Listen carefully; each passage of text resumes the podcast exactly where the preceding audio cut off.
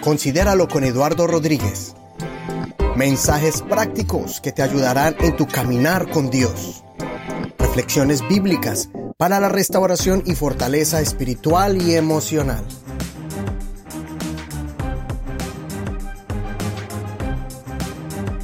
Hace un mes me dio un poquito de nostalgia pensando en mis abuelos. Mis abuelos paternos ya fallecieron y mi abuelo materno o sea, mi abuelo Miguel, mi abuela Amelia y mi abuelo Eduardo. Pero ahora mi abuela Ligia todavía Dios no la presta y no la, no la tiene con vida en medio de nosotros. Y, y entonces me dio curiosidad también en pensar sobre esa fecha de los abuelos. Si existe un día para celebrar el Día de los Abuelos, como el Día de la Madre. Y me sorprendí que ese mismo día que me metí a internet a buscar el, y cuál era ese día, resultó que era septiembre 9 y ese mismo día yo lo estaba buscando. Entonces me, sorprendió y empezó mi mente a recordar muchas cosas y eh, anécdotas eh, que tenía desde, desde pequeño con mis hermanos cuando nos llevaban, precisamente nos dejaban con los abuelos Eduardo y Ligia. Ellos eran pastores en Medellín y habían y tengo muchas memorias de esos de ese momento. Un montón de todas las mascotas eh, que he tenido así ellos no lo dieron. Tortugas, pececitos, eh, conejos, perros, de todo. Nuestras primeras bicicletas nos las dieron ellos. Entonces hay unas buenas memorias en esa época. Pero hay una en específica que es la que quiero compartirles a ustedes porque quiero compararla con la lección de, o con, la, con el pensamiento de este episodio número 11. Y lo titulamos Los helados de la abuela y el don de aprender a esperar.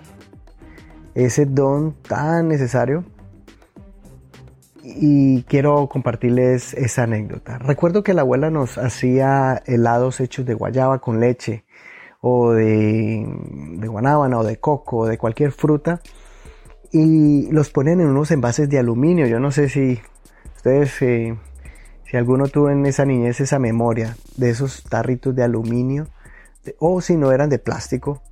Pero nosotros mirábamos como cuando preparaban el jugo ponían el palito allí y metían los envases al congelador, los moldes. Entonces recuerdo que mis hermanos y, yo pues estábamos como emocionados y veíamos cómo metían al congelador estos moldes, eh, pero nos desesperábamos. Así como niños no aguantábamos y manteníamos abriendo el congelador. Y cuando no estaban los adultos, y cuando lo sacábamos sin permiso y veíamos que encimita había como una capa ya como de hielo, pues todos contentos cogíamos el palito, pero para nuestra desilusión eh, el palito quedaba solo porque, y el agua quedaba allí todavía. ¿Por qué? Porque el jugo todavía no había cogido la consistencia, no se había hecho sólido, el líquido. Entonces era como una decepción y tocaba volver a poner el palito y meterlo allí y lo que hacíamos era retrasar el efecto o el proceso para que se convirtiera el jugo en helado. Entonces, eh, pensábamos de que en esa época uno como niño piensa que sabe más que los adultos. Resulta que ellos saben más que nosotros. Eh, entonces, uno no necesita ser un experto en las leyes de la física y la química para entender que un líquido se convierte en sólido cuando está a bajas temperaturas y para que ocurra este proceso debe de pasar un tiempo prudente. De ahí viene la lección que a veces nos adelantamos y nos desesperamos porque queremos ver resultados inmediatos. Por ejemplo, Sara y Abraham, esta pareja que Dios les prometió que les iba a dar una descendencia grande y que, iban a tener un hijo, pues ellos no entendían cómo era eso, si ellos ya no, naturalmente, biológicamente ya no podían tener hijos.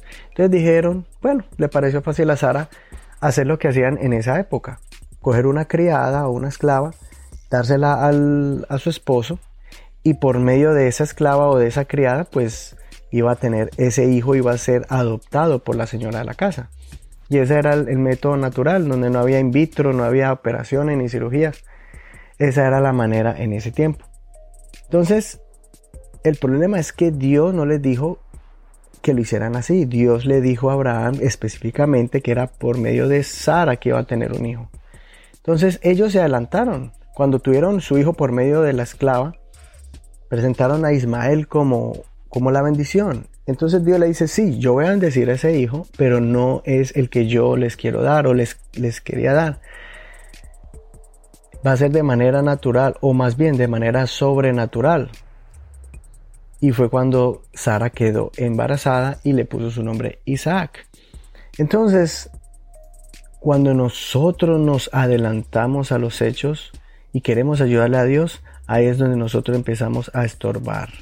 Mire, ese no era el plan de Dios, más bien es, ella, es, eran ellos queriendo ayudarle a Dios. Y era una impaciencia vestida de razonamiento humano. Entonces, oh, yo pienso que Dios nos va a dar un hijo por medio de esta manera. Pero no, Dios quería glorificarse de una manera poderosa. Ahora, Saúl, el rey Saúl, el primer rey de Israel, le pasó algo similar. Antes de salir a la batalla, siempre el pueblo de Israel hacía un sacrificio y el que tenía que hacerlo era el profeta. En ese momento era el profeta Samuel.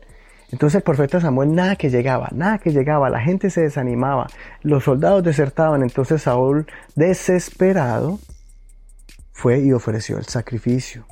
En el momento que lo terminó, llegó el profeta Samuel y le hizo el reclamo y lo reprendió. Le dijo que por qué lo había hecho. Entonces él dijo, no, es que me, me llene de valor, me llene de valentía. Fíjese cómo, ve, cómo vistió su desesperación con valentía. Y me llené de valentía y, y más bien lo que hizo fue violar el orden de Dios, los mandamientos de Dios. Y eh, la Biblia dice que tuvo victoria, pero no una victoria grande. ¿Por qué?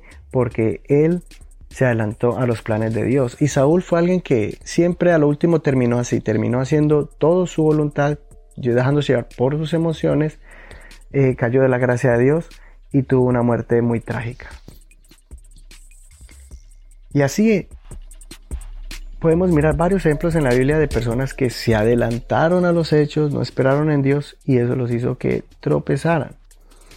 Mire, el doctor Dobson, em, estaba leyendo un libro del doctor Dobson, creo que era para solteros, sí, porque hablaba de que, de que uno tiene que esperar y las etapas que tiene que quemar, como cuando el joven está soltero, cuando empieza a cortejar una, una, una dama y empieza y después sigue el compromiso, y sigue algo, la intimidad se va acercando poco a poco y hasta que llega al matrimonio. Hoy en día nadie quiere esperar. Y el, doctor eh, James Dobson ponía un ejemplo de que era como, como cuando un niño recibe de regalo una caja y en esa caja hay un, un avioncito de esos que se arman, que son pedacitos como de madera bien liviana, pero que tiene que ser eh, juntados con pegamento delicadamente. Entonces es como un niño que llega, ya abre la caja y su papá le está ayudando a armarlo y él lo arma y ahí está el avioncito listo, secándose sus partes. Pero de repente este niño desesperado lo ve y dice, no, ya quiero jugar con él. Y entonces empieza a jugar con él y todas las piezas del avión empiezan a caerse.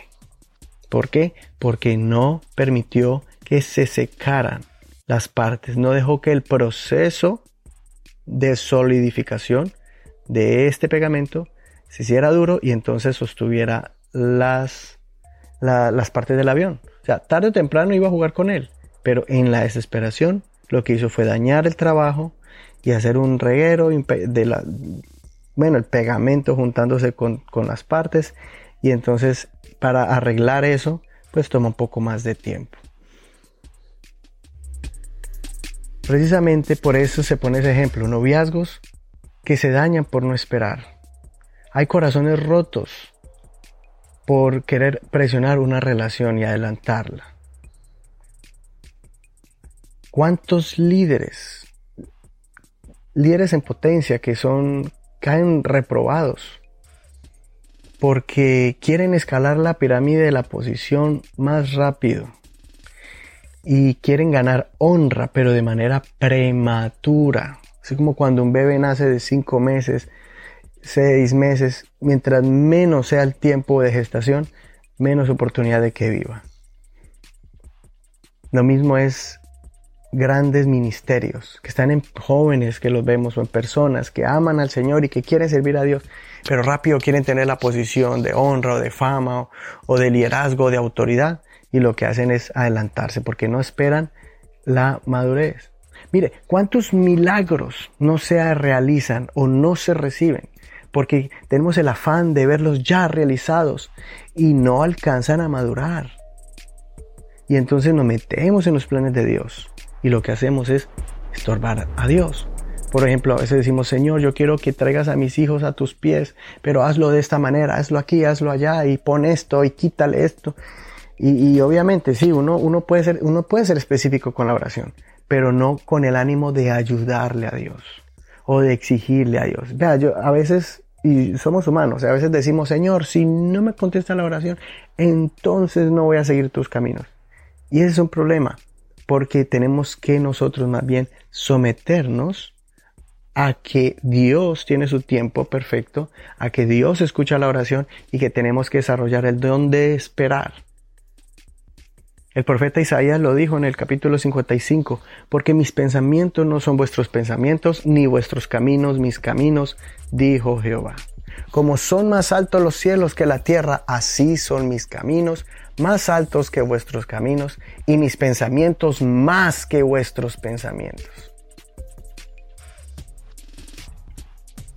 Vea, el don de esperar o el don de la paciencia es un sinónimo de perseverancia. No permitas que las frustraciones o las decepciones, porque no te salieron las cosas como querías o como la visualizabas o como las deseábamos, nos alejen del camino de Dios.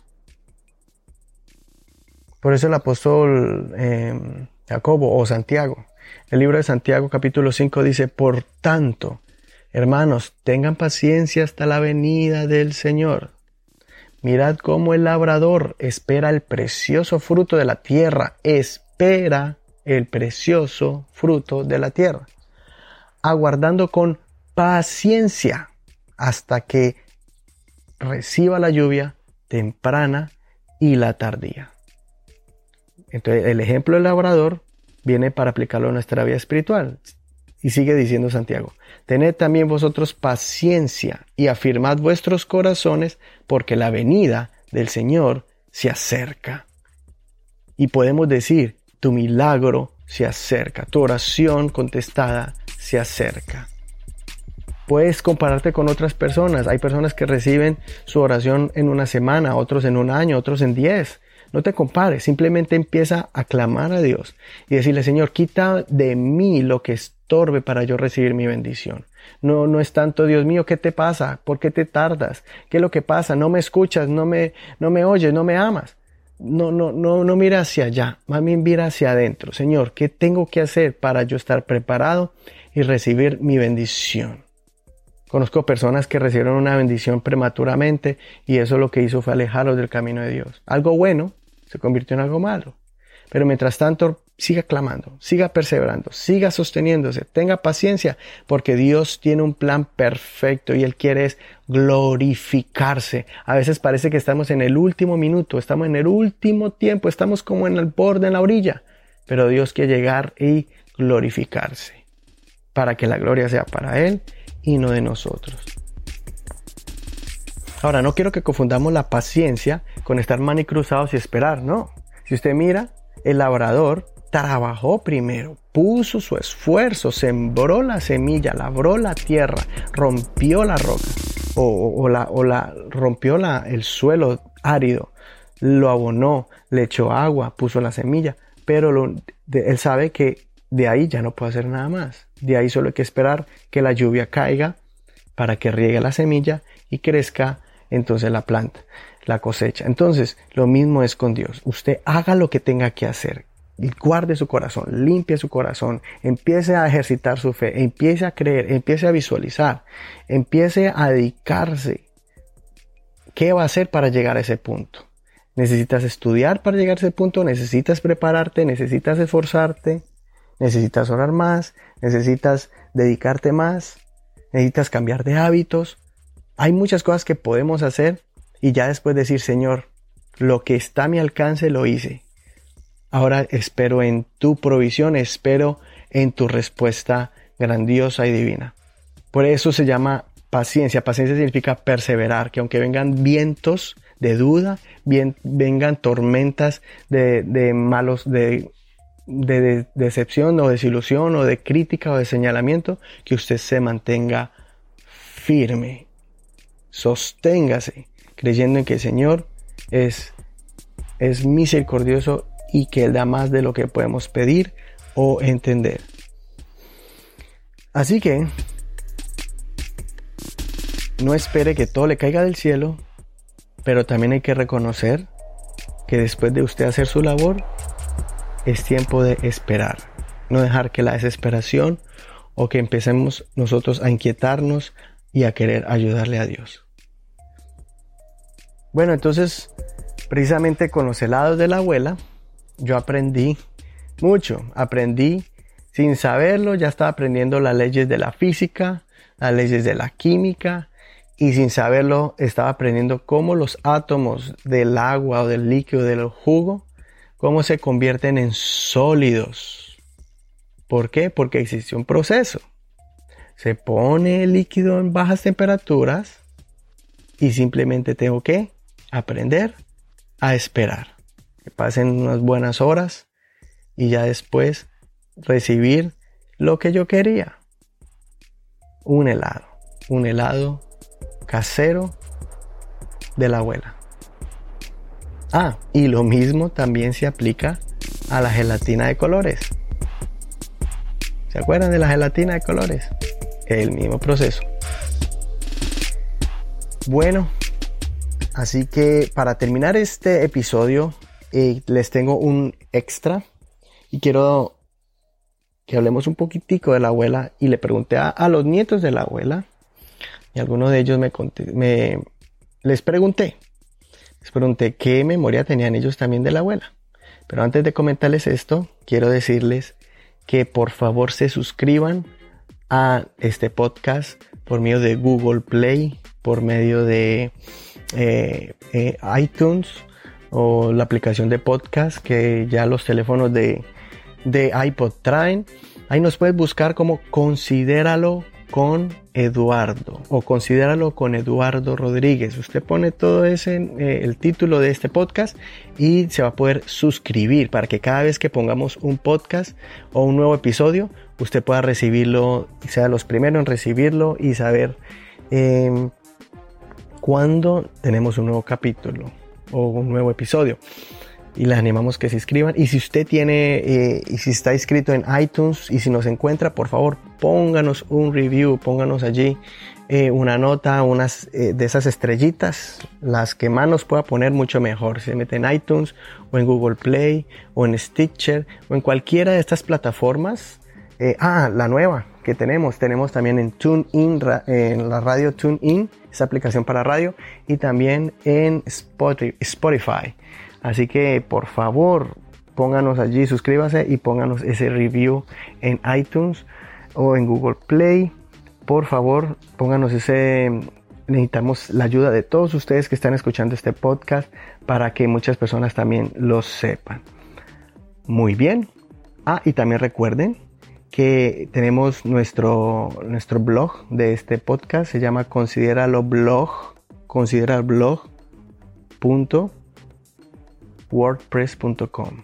Ahí lo puede buscar en la internet o en las notas de este programa. Ahí vamos a tener un link. Vamos a tener el enlace de este pod eh, del blog, que es la página de internet. Y ahí tenemos también todas estas em, todos estos episodios, pero las notas están allí, los que les gusta leer y también pueden compartirlo.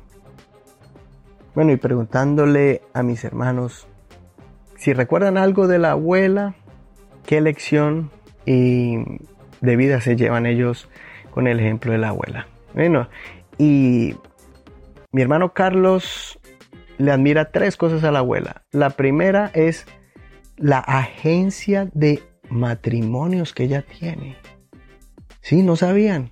Sí, la abuela tiene una agencia de matrimonios, pero eso lo hace de manera voluntaria. Yo no sé qué tiene ella, pero parece cupido. ve una persona, ve una pareja y bueno, ¿qué hubo? ¿Cuándo se van a casar? Aquí, allá, hay dos novios. ¿Cuántos años tienen? Cuatro años. No, suya es mucho. Hágale, ¿qué? ¿Cómo le hacemos? Es que no tenemos plata y no le hacemos la fiesta. Es que no tenemos para la comida, la recepción. Se la hacemos. Ay, la abuela. El cupido de Pentecostal. Bueno, pero bueno, hablando algo ya más serio, el, ah, Carlos también le admira a la abuela toda esa manera de ella ayudar a las personas. Eh, mira sus necesidades básicas y los ayuda a ubicarse en ellos. Por ejemplo, les ayuda a conseguir apartamento, donde hay un doctor que los pueda atender. Y bueno, cuando están recién llegados o cuando están necesitados en, una, canasta de, mercado, etc. Em, la otra cosa que su nieto Carlos le admira es la entrega que ella tiene a la obra de Dios, cómo ella evangeliza, tiene esa manera y esa gracia que las personas la escuchan y a veces ella habla a tiempo y a veces afuera de tiempo, como dice la Biblia, y, cuando uno dice, no, abuela, vamos, pero ella está allí diciendo, no, vamos a hablarle a esta persona. Y de manera, de manera sorprendente las personas le escuchan y, y así ha ganado muchas personas que después le agradecen por mostrarle el camino de salvación, por haberse atrevido de haberles hablado. Pero lo que más le admira su nieto Carlos es su don de fe. Porque él ha mirado y nosotros todos hemos mirado cómo Dios le escucha, le concede y aún le provee, le provee para todo lo que ella pide y hasta más. Se pasa muchas veces el Señor con ella. Bueno, su nieto Miguel, mi hermano Miguel, dice que le admira a ella la perseverancia. La abuela puede tener muchos obstáculos, pero ella siempre está positiva. Y eso sí, nunca le ha gustado la gente negativa. Cuando alguien empieza a hablar negativo, ella saca una jeringa gigante y le aplica con esa aguja, se lo aplica a la mente, al corazón, una buena dosis de fe, de optimismo y de esperanza. Eso lo acabo de decir yo, me imagino yo, porque así cuando hemos visto a la abuela, inmediatamente em, le aplica el antídoto para la mm, negatividad. Eh, y, otra cosa que su nieto Miguel admira es que la abuela Ligia tiene visión. Siempre está viendo la forma de mejorar y de avanzar. Y si le veo en un carro chiquito, bueno, ¿cuándo el mediano? Y si esa iglesia está mediana, ¿cuándo uno más grande? Y siempre, siempre, ella no se conforma, o sea, es agradecida, pero siempre quiere avanzar y lo empuja uno para eso. Em, es su nietecita Molly, que le admira a Molly. Molly le admira su corazón noble, eh, que no guarda rencor y da un amor incondicional. Es más, ella tiene una anécdota eh, para hacerlo un poco pues, más genérica o general, y sin entrar en muchos detalles, ella fue testiga de cómo la abuela en un domingo, fue la, eh, cuando mientras, ya sabe que después de la, de, la, de la iglesia a veces hay como comida, pues mientras que la abuela le di, estuvo segura de que todos los miembros de la iglesia tuvieran su comidita, después ella le sirvieron su comida, mi hermana Molly le sirvió la comida, pero en ese mismo instante llegaron unas personas que se habían que hacía unos cuantos días la habían ofendido a ella con palabras feas, la habían maltratado a la abuela y vinieron pidiéndole un favor. Y ella les hizo ese favor y no solo les hizo el favor, sino que les dio su único plato que tenían de comida. La abuela, el plato de comida, se los dio a ellos. Y Molly eh, se sorprendió de ese acto tan noble que aún ayudando a los que la hacía poco la habían ofendido. Esa es nuestra abuela, que nos enseña a perdonar, que nos enseña a amar, que nos enseña a ayudar, no importando qué, sabiendo de que ella sabe y nos enseñó que la fuente de bendición y que nos protege y que nos cuida y que nos glorifica es el Señor. Me acuerdo cuando la abuela nos decía, cuando peleábamos, decía, si usted pelea con su hermano, está peleando contra Dios, porque ellos son hijos de Dios, su hermano es un hijo, una hija de Dios. Y bueno, nos dañaba la pelea, nos, tocaba contentarnos. Esa era nuestra abuela. Y bueno, me pasaría otra hora contándoles tantas anécdotas divertidas y otras muy emotivas de la abuela, las lecciones, pero bueno, em, para otra ocasión. Hoy quería compartirles esto, hoy quería compartirles sobre el don de esperar, sobre de que en septiembre 9 celébrele a sus abuelitos o a cualquier abuelito que usted vea para el próximo año. Y también quería un poquito honrar a mi abuela por medio de este programa. Abuela la quiero mucho y muchas personas la aprecian. Bueno, y si este programa te hizo reír o te hizo meditar, te hizo considerar algo en tu vida, por favor, compártelo en tus redes sociales, en Facebook, en Twitter, en Instagram, en Snapchat, el que usted use. Comparte por favor este programa para pase la voz y es la manera en que usted nos puede ayudar muchísimo es compartiendo estos mensajes para que otras personas se puedan edificar. Considera lo que te digo y el Señor te dé entendimiento de todo. Tu amigo Eduardo, nos vemos en el próximo episodio.